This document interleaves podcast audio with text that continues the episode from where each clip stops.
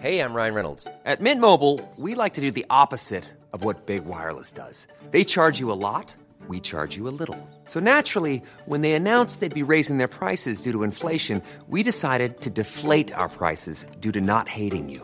That's right. We're cutting the price of Mint Unlimited from $30 a month to just $15 a month. Give it a try at mintmobile.com slash switch. $45 upfront for three months plus taxes and fees. Promo rate for new customers for limited time. Unlimited more than 40 gigabytes per month. Slows. Full terms at mintmobile.com.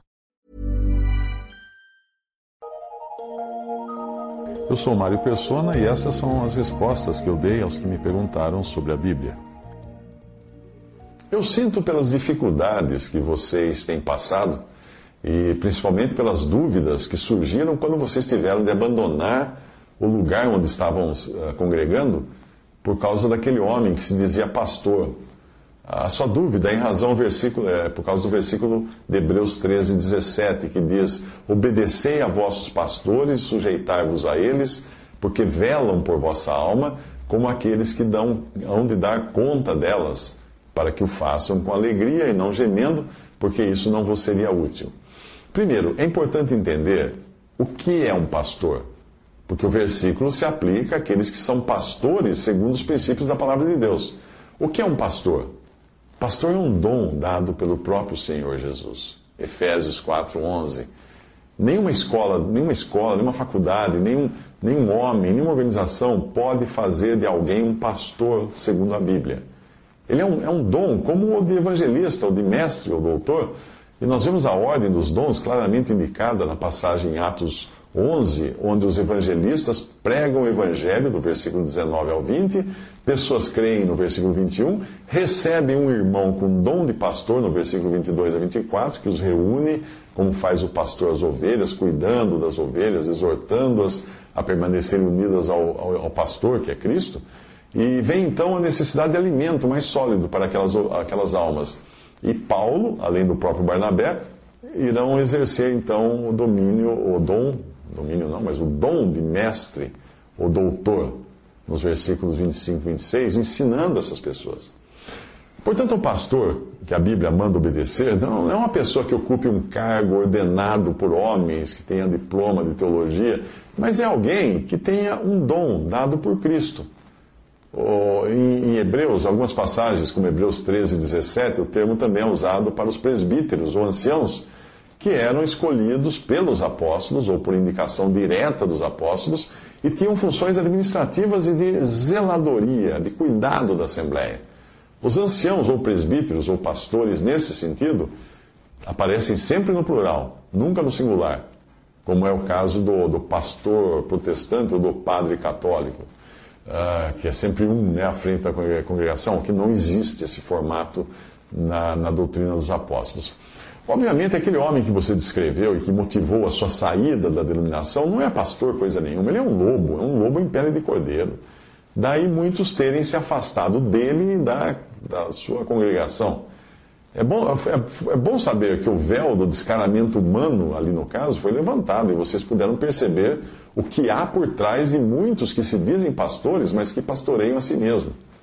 É engraçado que muitos cristãos enxergam isso, mas têm medo de fazer algo a respeito. Isto é, esse fazer algo não é brigar com ele, não é confrontá-lo, mas é simplesmente apartar-se, sair e ir longe dali.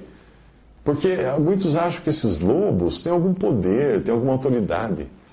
Eu acho que é uma herança até cultural, né, que nós recebemos do catolicismo, onde o padre ou o bispo eram considerados intocáveis. Todo mundo tinha medo do padre, vai que ele manda uma maldição e aí eu estou perdido para sempre.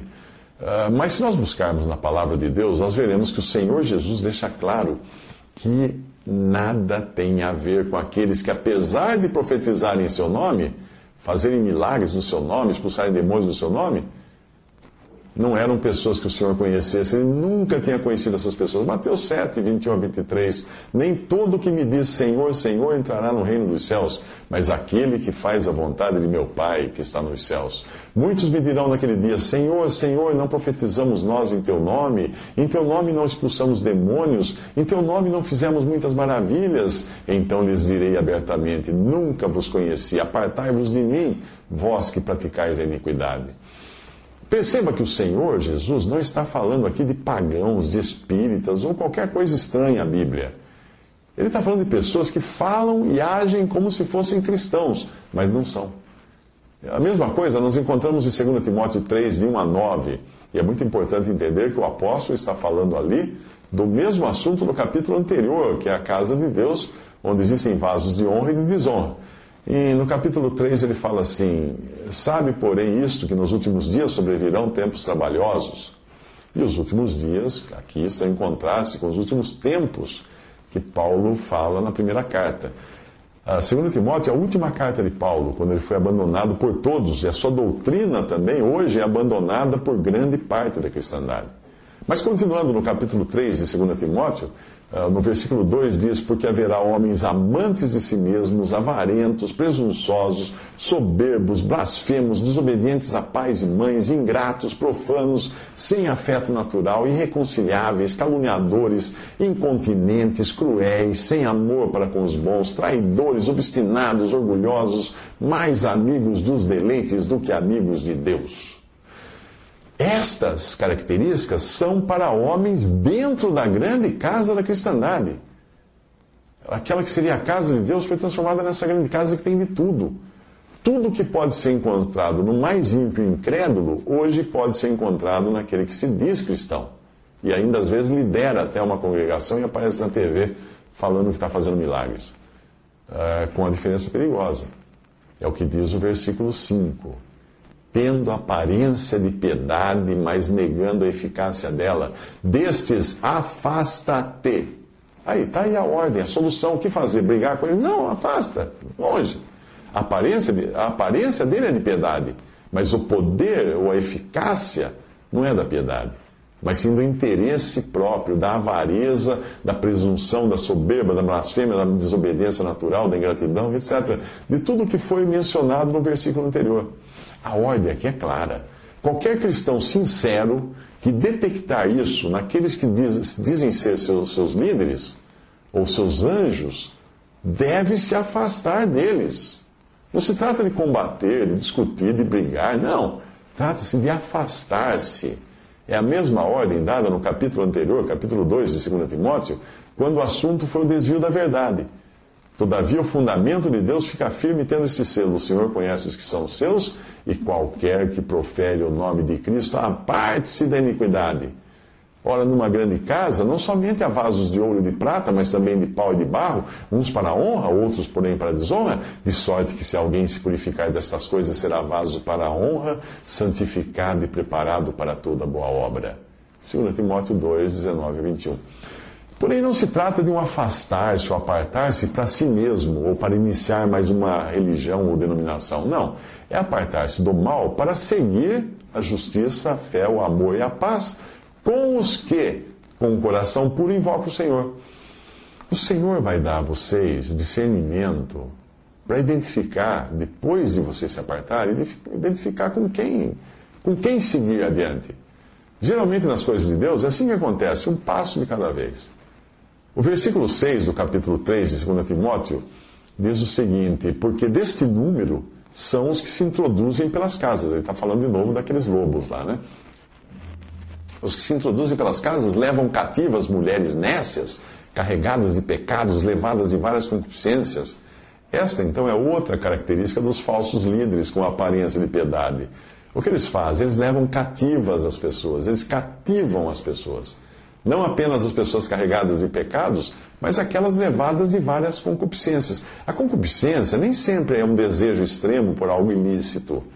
O amor ou desejo exagerado por dinheiro, por poder, por romance, por saúde, por muitas outras coisas que podem até ser legítimas em algumas circunstâncias, esse desejo exagerado é uma armadilha para aqueles que não buscam o Senhor pelo que o Senhor é mas que buscam o Senhor por aquilo que vão ganhar com isso. Acaso não é esta mensagem que prevalece hoje em muitas das chamadas igrejas por aí, que atraem multidões? O que, que eles pregam? Você vai ficar rico, você vai ficar saudável, vai ser curado das suas doenças, você vai prosperar, você vai arranjar casamento ou vai restaurar o seu casamento, você vai virar empresário, ó, aqui, ó, dinheiro. Quando nós percebemos que o Senhor não tinha nada disso, e os seus discípulos também não, Aí nós entendemos que as pessoas que vão na conversa desses pretensos pastores, elas estão, na realidade, fazendo uma espécie de pacto. Uh, que é o mesmo pacto que fazem as pessoas que caem no conto do bilhete premiado e outros golpes dados por, por estelionatários. Pessoas que caem em golpes são pessoas que estão buscando vantagens fáceis e acabam seguindo quem oferece essa vantagem fácil. O versículo 7, continuando 2 Timóteo 2, capítulo 2 Timóteo 3, capítulo, versículo 7, diz assim: Aprendem sempre e nunca podem chegar ao conhecimento da verdade. É evidente isso, porque o conhecimento da palavra de Deus só pode ser recebido de Deus. Decorar versículos bíblicos ou conhecer aquilo que as escolas de teologia ensinam não é conhecimento da palavra de Deus que nós encontramos explicado em 1 Coríntios que é o conhecimento que foi revelado aos apóstolos, inspirados em suas penas a escreverem aquilo que Deus ditava para eles, o Espírito Santo ditava para eles. E isso é discernido por aqueles que têm o Espírito Santo, e, e principalmente por aqueles que são espirituais. O versículo 8, continuando no nosso texto agora, de 2 Timóteo 3, e como Janes e Jambes resistiram a Moisés, assim também estes, estes resistem à verdade, sendo homens corruptos de entendimento e réprobos quanto à fé. Não irão, porém, avante, porque a todos será manifesto o seu desvario, como também foi o daqueles. Janes e Jambes provavelmente foram os nomes dos magos que imitaram o poder de Deus para confundir e se oporem a Moisés e Arão. Tudo o que eles faziam era idêntico ao que os homens de Deus faziam. Com uma diferença, eles não conseguiram criar vida do pó da terra, porque os piolhos precisariam ter vida, e o pó da terra nos fala de morte. Portanto, considerando tudo isso, vocês agiram corretamente, se separando desses que se dizem anjos de Deus. Eles falam para vocês que são anjos de Deus. Olha que coisa. Mas, na verdade, eles são lobos, são lobos com peles de cordeiro. Então agora esperem em Deus, busquem saber dele, perguntem a ele o que, qual será o passo seguinte que vocês devem dar para estarem congregados somente ao nome do Senhor.